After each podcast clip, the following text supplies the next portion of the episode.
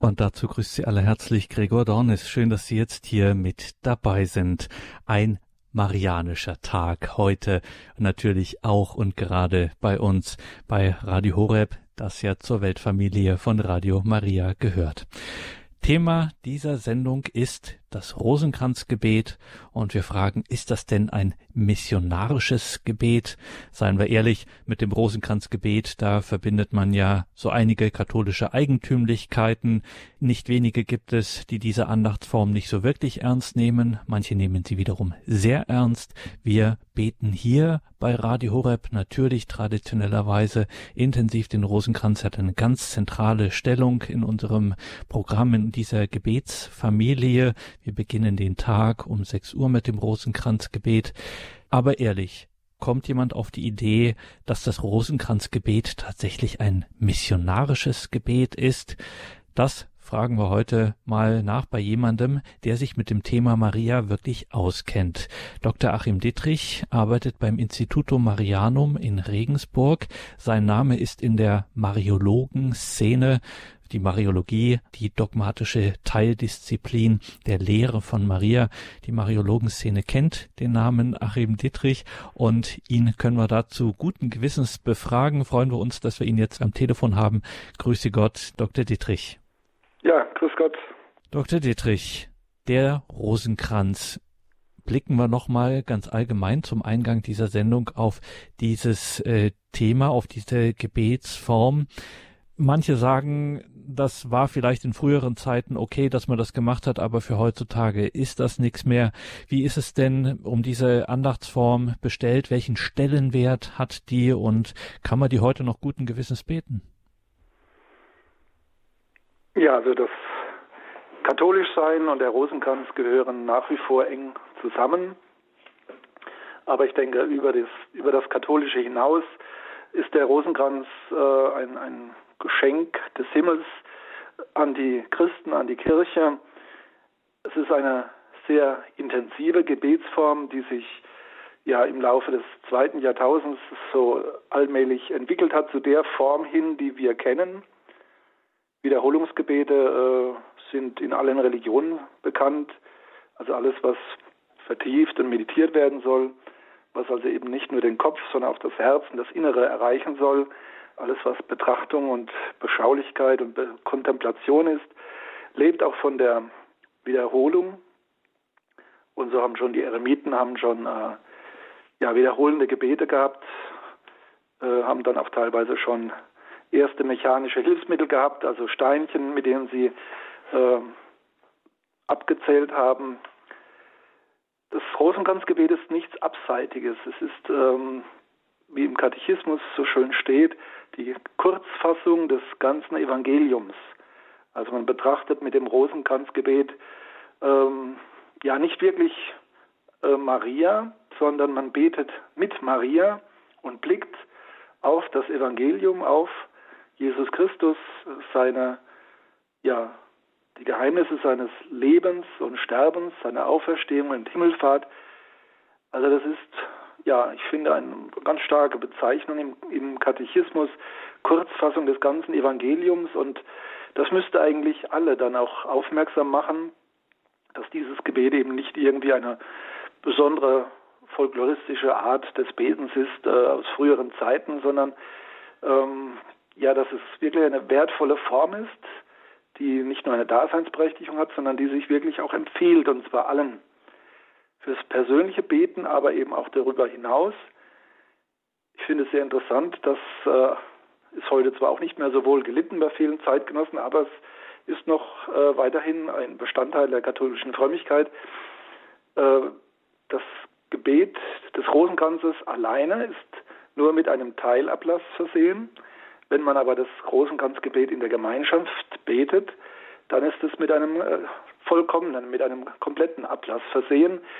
Also man sieht äh, an dieser Sache, dass die Kirche auch Wert darauf legt, dass das eben nicht nur ein ja, individuelles Gebet ist, sondern dass der Rosenkranz auch ja, einen Charakter des Gemeinschaftlichen hat, dass er also über den einzelnen Beter hinaus reicht, dass er auch über die Gruppe und Gemeinschaft der Betenden, vielleicht in der Pfarrkirche vor der Heiligen Messe, äh, hinausreicht, dass das Rosenkranzgebet also eine Dimension hat, die ähm, die ganze Kirche betrifft, ja, über die Kirche hinausreicht und auch missionarischen Charakter entwickeln kann oder wie man vielleicht heute eher sagen würde, evangelisierenden Charakter entwickeln kann.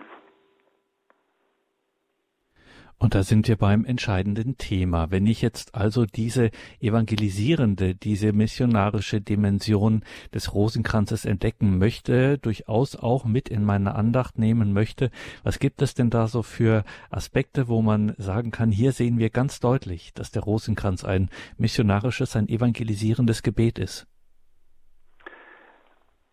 Evangelisierung bedeutet ja nichts anderes, als dass wir das Evangelium verkünden, und das beginnt damit, dass wir es selbst verinnerlichen. Ich kann nicht etwas verkünden oder bezeugen, äh, das äh, ja nicht in mir selbst wirklich präsent ist und äh, mich prägt. Also die Selbstevangelisierung und die Evangelisierung der Welt, das geht immer Hand in Hand.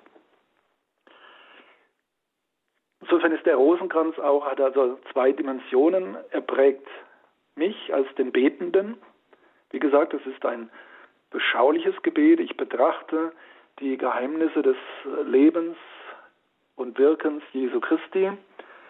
Und Betrachtung führt mich eben auch näher an Jesus heran. der Rosenkranz ist ja ein Christusgebet. Das äh, wird Fernstehende eher überraschen, weil sie das äh, Rosenkranzgebet ganz und gar mit Maria verbinden, äh, wegen der viele vielen Ave Maria, die da auch gebetet werden. Aber wenn man das Gebet wirklich komplett betrachtet, sieht man, dass eben ja dass das Lob des dreifaltigen Gottes präsent ist, wiederholt wird, dass Ehre sei dem Vater und dem Sohn und dem Heiligen Geist, das Vaterunser regelmäßig vorkommt und wo man es eigentlich auch so von der Dramaturgie des Gebetes sehr, sehr stark merkt, in der Mitte eines jeden Ave Maria ja, gipfelt, gipfelt sich der der Sprachfluss, gipfeln sich die Worte auf wie zu einem zu einer Bergspitze, zu einem Podest, wo dann das Wort Jesus zu stehen kommt und in der deutschen Form, es ist nicht weltweit so, aber in Deutschland eine gute, ein guter Brauch, dass dann mit dem Wort Jesus als Gipfelpunkt dann auch noch ein betrachtendes Moment verbunden wird aus dem Evangelium, aus seinem Leben. Also das Rosenkranzgebet verbindet mich stärker mit Jesus Christus, mit dem dreifaltigen Gott. An der Hand Mariens werde ich ja zu einem tieferen und stärkeren Christen. Alles Beten hat aber dann ja neben dem Danken und dem sich Gott verbinden ja auch immer die bittende Perspektive, also den bittenden Charakter. Und hier wird dann das Rosenkranzgebet wirklich äh, zu einem Instrument auch der Mission und der Evangelisierung, so wie Jesus uns ja auffordert, Gott zu danken, aber eben auch Gott in seinem Namen zu bitten. So ist der Rosenkranz auch ein Gebet für und um. Also wir beten für Anliegen der Welt, der Mitmenschen. Ja, das war in der, der Geschichte der Kirche, waren das ganz verschiedene Dinge.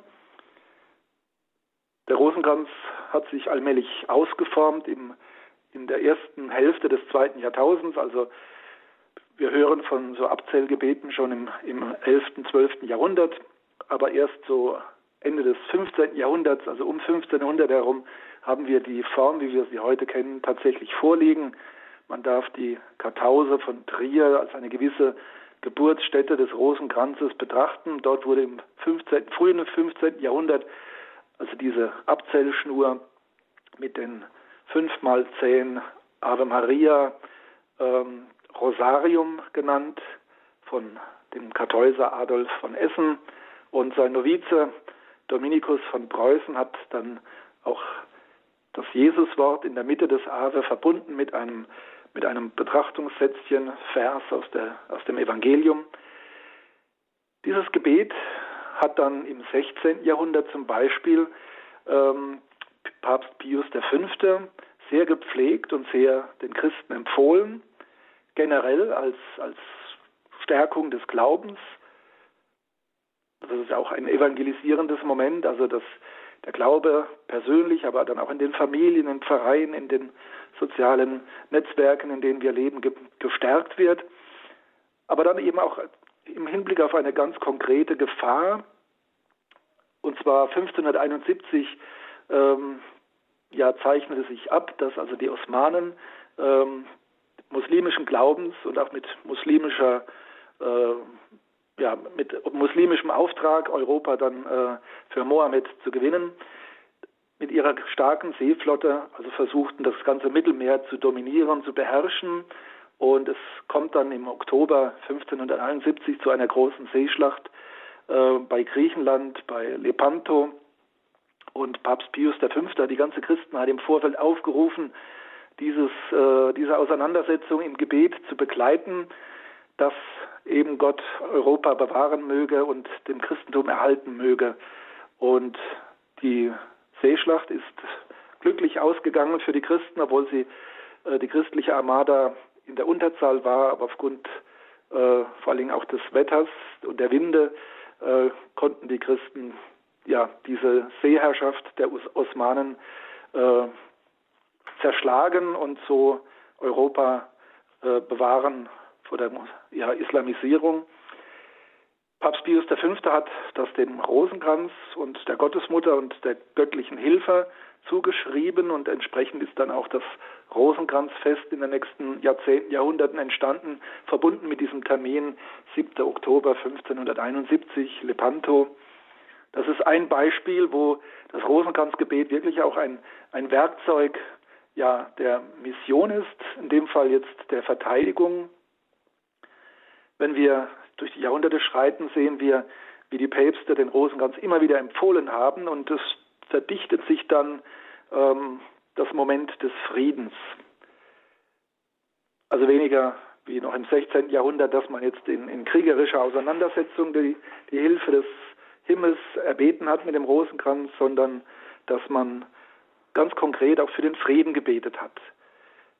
Die Päpste seit Leo dem 13., der ragt hervor mit einer ganzen Reihe von Rosenkranz-Enzykliken, aber auch alle folgenden Päpste haben immer wieder aufgerufen, dass die Katholiken, dass die Menschen den Rosenkranz beten, um den Krieg abzuwenden, den Krieg zu beenden, sei es den Ersten oder den Zweiten Weltkrieg.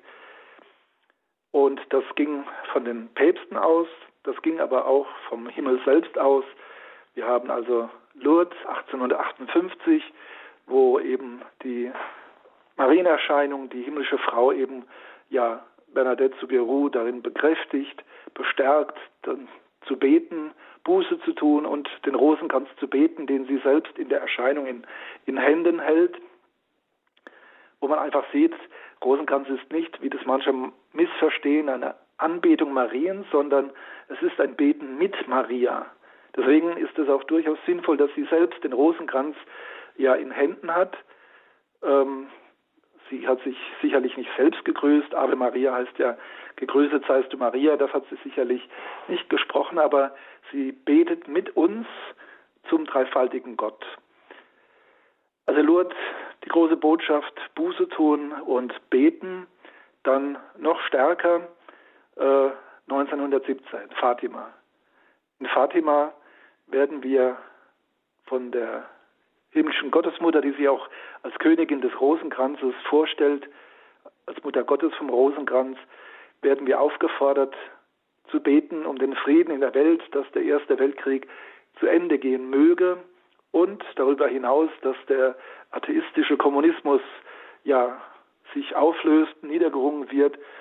Auch das darum sollen wir beten und zwar im großen Stil, nicht nur ein bisschen, und, sondern wirklich äh, als Auftrag an die ganze Kirche ergeht dieses Wort äh, Mariens in Fatima und es hat auch Wirkung gezeigt. Also es hat dann wirklich eine Vielzahl von Bewegungen gegeben, die sich das zu eigen gemacht haben und die sich das heute noch äh, als Programm äh, gewählt haben, diesen Wunsch und Auftrag Mariens in Fatima ja besonders für den Frieden in der Welt ähm, durchzuführen, das Rosenkranzgebet entsprechend zu beten und dafür zu werben, dass möglichst viele Menschen eben den Rosenkranz mit einer Mission, mit einer innigen Bitte äh, beten, am besten täglich, regelmäßig und eben nicht nur in eigenen Belangen, sondern um den Glauben und Frieden in der Welt.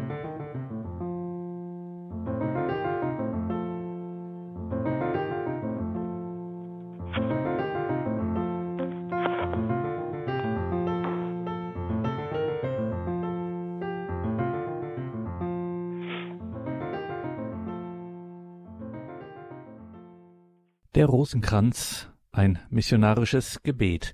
Darüber sprechen wir in dieser Sendung mit Dr. Achim Dietrich. Er ist wissenschaftlicher Mitarbeiter am Instituto Marianum in Regensburg. Gleichzeitig ist er Pfarrvikar im oberpfälzischen Weiden, das ja zum Bistum Regensburg auch gehört. Der Rosenkranz, ein missionarisches Gebet. Das ist es mit Maria beten und zugleich eben damit auch die Anliegen der Evangelisierung verbinden.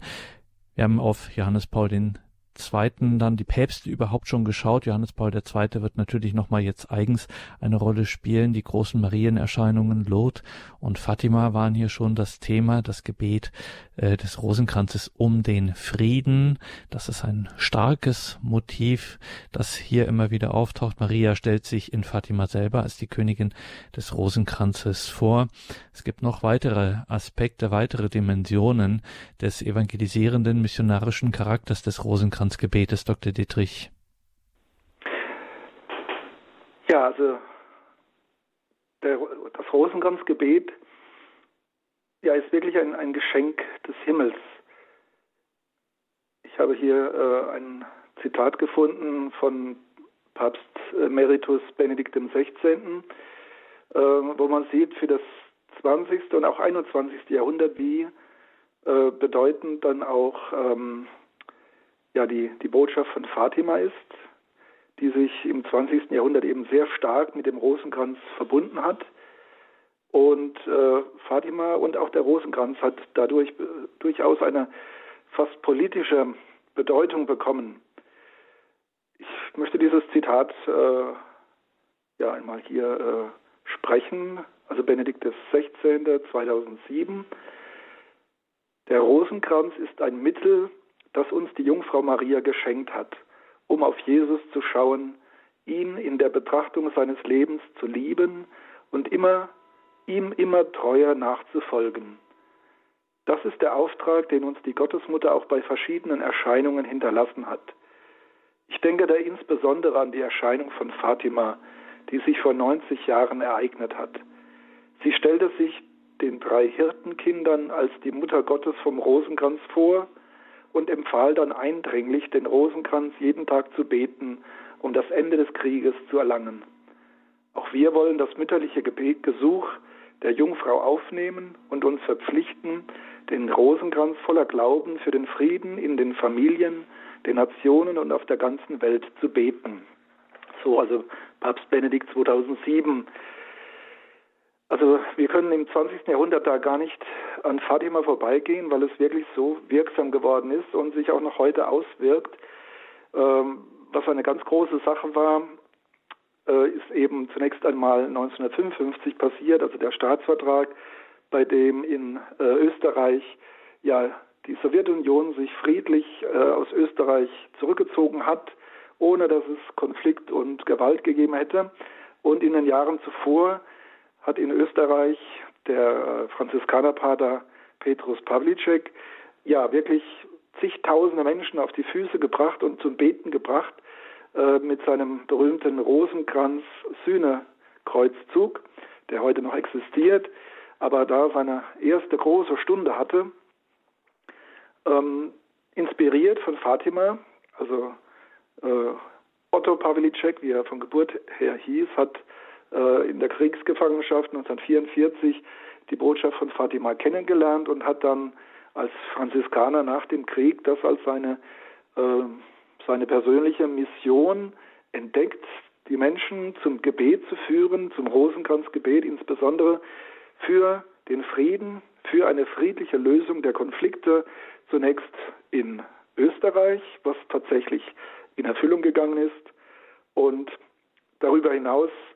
kann man schon sagen, wenn wir dann auch schauen, wie der Ostblock zusammengebrochen ist, wie also der äh, politische Kommunismus äh, in der Sowjetunion zu seinem Ende gekommen ist 1989, dass das im Vorfeld in den Jahrzehnten zuvor durchaus ähm, mit dem Rosenkranzgebet und auch der Weihe an das unbefleckte Herz Mariens zusammenhängt, wie es ja dann auch Johannes Paul II. selbst dann nach dem Attentat äh, gesehen hat und dann auch vertreten hat. Michael Gorbatschow, der damalige Vorsitzende der Sowjetunion, hat also gesagt, dass Johannes Paul II.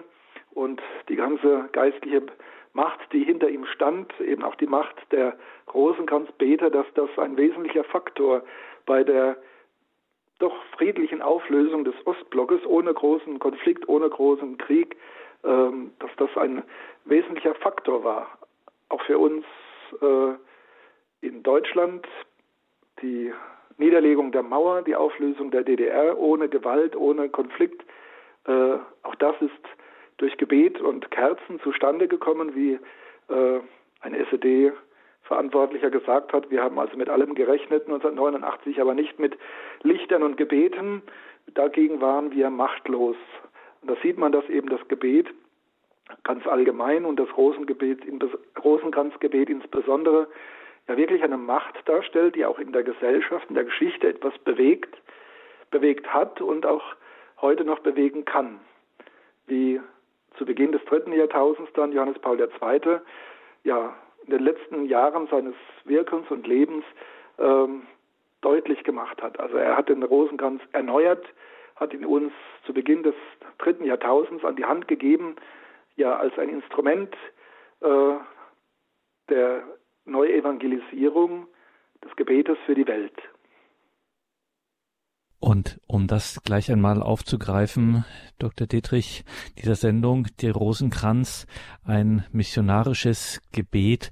Wie ist das denn theologisch einzuschätzen? Also Sie kennen sich mit dem Thema, mit der Person Marias ja wirklich gut aus. Und man, wenn man das jetzt vielleicht das erste Mal gehört hat, äh, dann kommt einem das schon ein bisschen seltsam vor. Diese äh, Frau, äh, mit der man dieses Gebet im Glauben spricht, das Rosenkranzgebet, das kann, also dieses äh, vergleichsweise stille, einfache, schlichte, ähm, kontemplative Tun kann so etwas bewirken? Wie, wie kann man das denn theologisch erklären?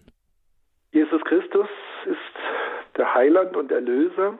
Und wie Johannes Paul II. immer wieder neu betont hat, es geht bei allem darum, dass wir Jesus Christus heute in der Welt Raum geben, seiner Gnade, seinem äh, Erlösungswirken müssen wir Raum geben. Gott handelt in der Welt äh, ja nicht, nicht äh, autoritär oder gewaltsam. Äh, er ist kein Chirurg, der in, der Welt und an den Menschen äh, operiert, sondern äh, er will eingeladen sein, er will empfangen sein, er will, dass man ihm Raum gibt. Und deswegen ist das Gebet, Gebet auch so wichtig. Das sind also keine Beschwichtigungsversuche, wo wir einen allmächtigen Gott versuchen, da in unserem Sinne zu beschwichtigen und einzustimmen, uns irgendwelche Vorteile zu erbeten.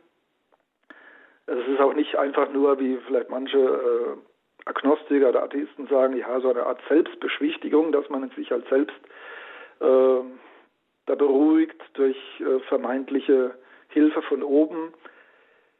Wir haben von Jesus Christus die konkrete Zusage, dass wir einerseits beten und bitten sollen und andererseits, dass wir auch wirklich hoffen dürfen, dass Gott wirkt und hilft.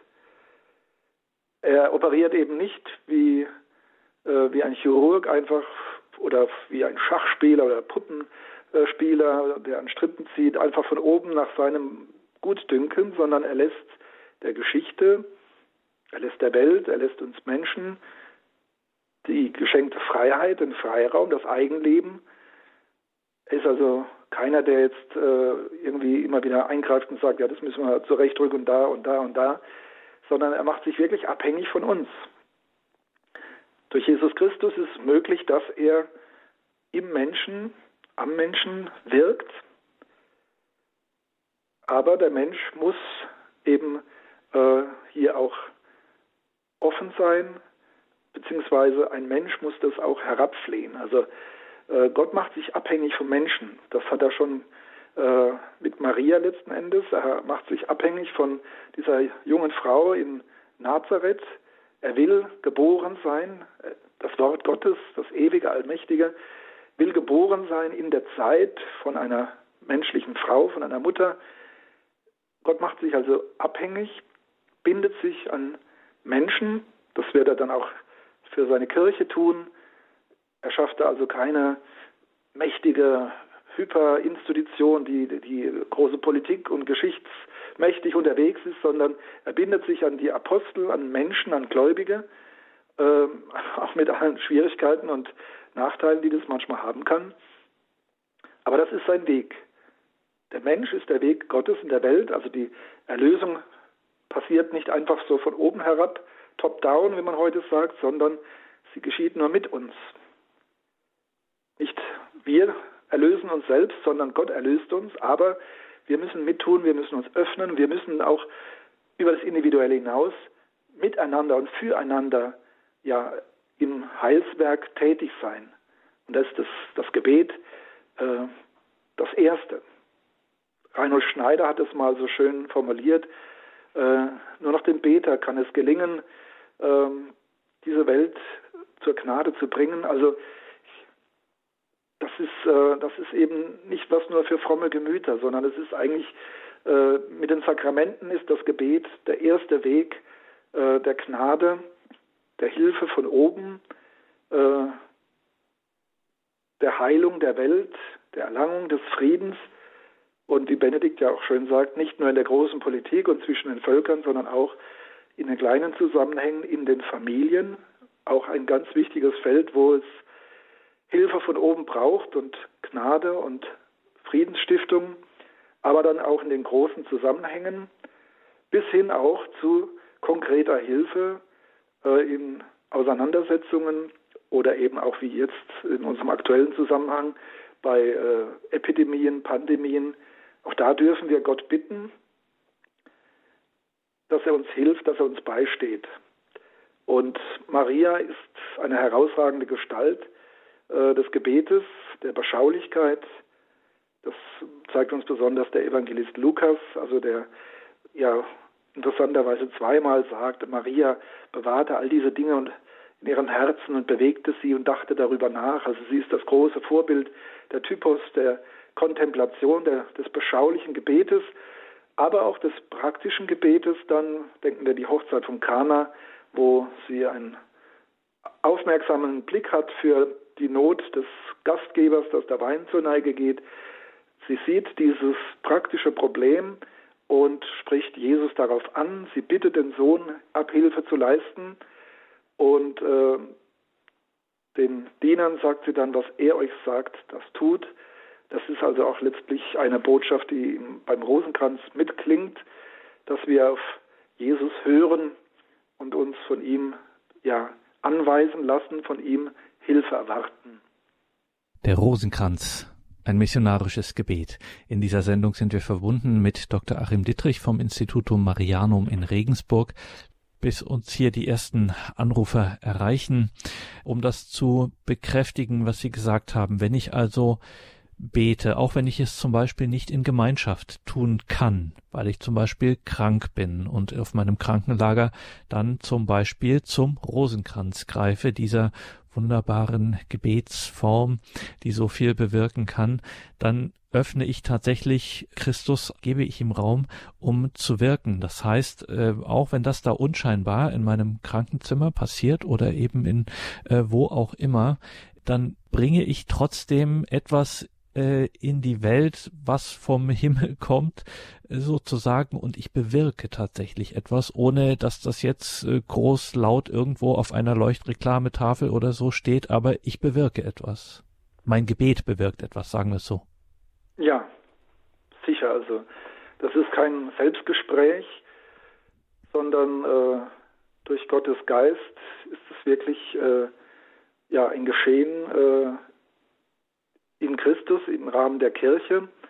Wir beten ja immer im Heiligen Geist, also wenn es wahres Gebet ist und äh, in dem Moment, wo wir uns Christus verbinden und in seinem Sinne äh, beten, ist das wahres christliches Gebet und dann wirkt der Heilige Geist und äh, ja, erfüllt eben diesen Raum, den wir bereit sind einzuräumen durch unsere Zeit, die wir investieren, durch die innere Anteilnahme.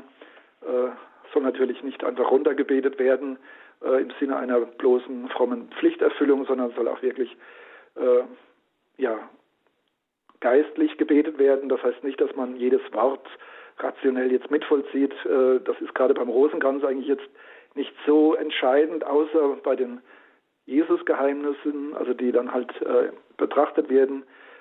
Ansonsten darf man sich durchaus auch ein bisschen dem Rhythmus und dem Fluss der, der Worte ein bisschen ähm, überlassen. Aber es muss so die innere Konzentriertheit doch da sein, dass man jetzt wirklich weiß, ich verbinde mich mit dieser Gebetsschnur, mit diesem rhythmischen, wiederholenden Gebet, verbinde ich mich der Gemeinschaft der Heiligen, verbinde ich mich dem dreifaltigen Gott und damit auch allen Anliegen äh, und Absichten, die Gott hat, äh, in die ich auch meine Anliegen einbringen darf, sei es äh, Stärkung in der Krankheit oder Heilung oder äh, Abhilfe bei, bei familiären Problemen, man, alles Mögliche, was man da äh, berechtigterweise mit einfließen lassen kann. Meine Anliegen, aber dann auch eben das, was Gott wirken möchte, auch in größeren Zusammenhängen, ähm, wie zum Beispiel jetzt, dass die Weltgemeinschaft, die Menschheitsfamilie mit dieser Pandemie äh, ja, zurechtkommt und äh, die Pandemie sich auflöst und wieder normale Zustände einkehren, besonders für die armen Menschen, die, dass die wieder normal arbeiten können, dass die nicht äh, von der Armut und vom Hunger dann jetzt äh, überwältigt werden. Und da gibt es ja wirklich große Gefahren, die jetzt mehr und mehr auftreten durch diese vielen Beschränkungen der Pandemie und die vielen Kranken und auch Verstorbenen. Da will Gott Abhilfe schaffen. Aber er gießt das nicht einfach so mit der Gießkanne von oben herab, sondern es will erbeten sein. Es will erbeten sein. Das ist dann unser aktives Tun, das quasi Gott ermöglicht, in die Welt einzugreifen. Wie gesagt, Gott respektiert die Eigenständigkeit der Welt, deswegen macht er jetzt nicht so den großen Reparateur, der ständig alles wieder in Ordnung bringt, wie so eine äh, liebe Mutti, die den Kindern immer hinterherräumt. Nein, Gott möchte äh, gebeten werden und Gott hat sich das wirklich selbst zur Grenze gemacht. Da, wo der Mensch mich bittet, da kann ich helfen.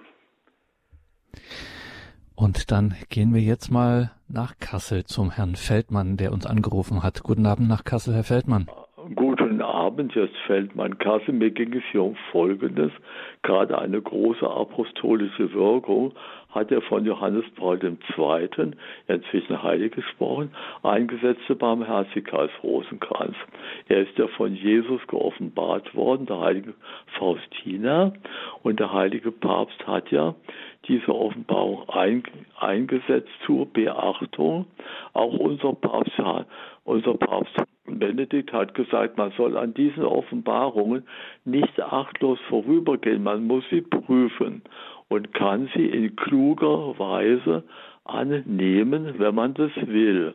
Und hier ist ein Rosenkranz, den, der eine große Gnadenwirkung hat, der sogenannte Barmherzigkeitsrosenkranz, der ja auch in Radio Horeb alle zwei Tage gebetet wird. Da sagt Schwester Faustina vom Heiland empfangen, dass jeder Sterbende, für den wir den Rosenkranz beten, die Gnade erhält, vom Feuer der Hölle bewahrt zu werden. Denn das ist deshalb so wichtig, weil wir wissen, dass es ein unaussprechlich großes Geheimnis ist, sagt die Theologie, dass von unserem Gebet das Heil vieler Menschen abhängt. Das heißt, Gott benutzt uns als Werkzeuge für die Sterbenden in dem Fall.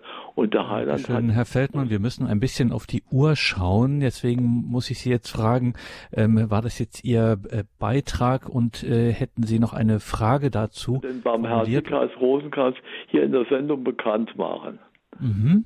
Dankeschön, Herr Feldmann. Alles Gute nach Kassel. Danke für diesen Beitrag. Muss man für alle, die es nicht äh, kennen, äh, zunächst einmal herzliche Empfehlung, die Barmherzigkeitsrosenkranz kennenzulernen. Äh, kann man auch bei auf unserer Homepage horeb.org Gebete und da findet man das. Und am Nachmittag alle zwei Tage beten wir das auch immer um 15 Uhr den Barmherzigkeitsrosenkranz. Wir haben jetzt heute über den klassischen Rosenkranz äh, gesprochen mit den äh, einzelnen Geheimnissen Jesu dieses Gebetes mit Maria.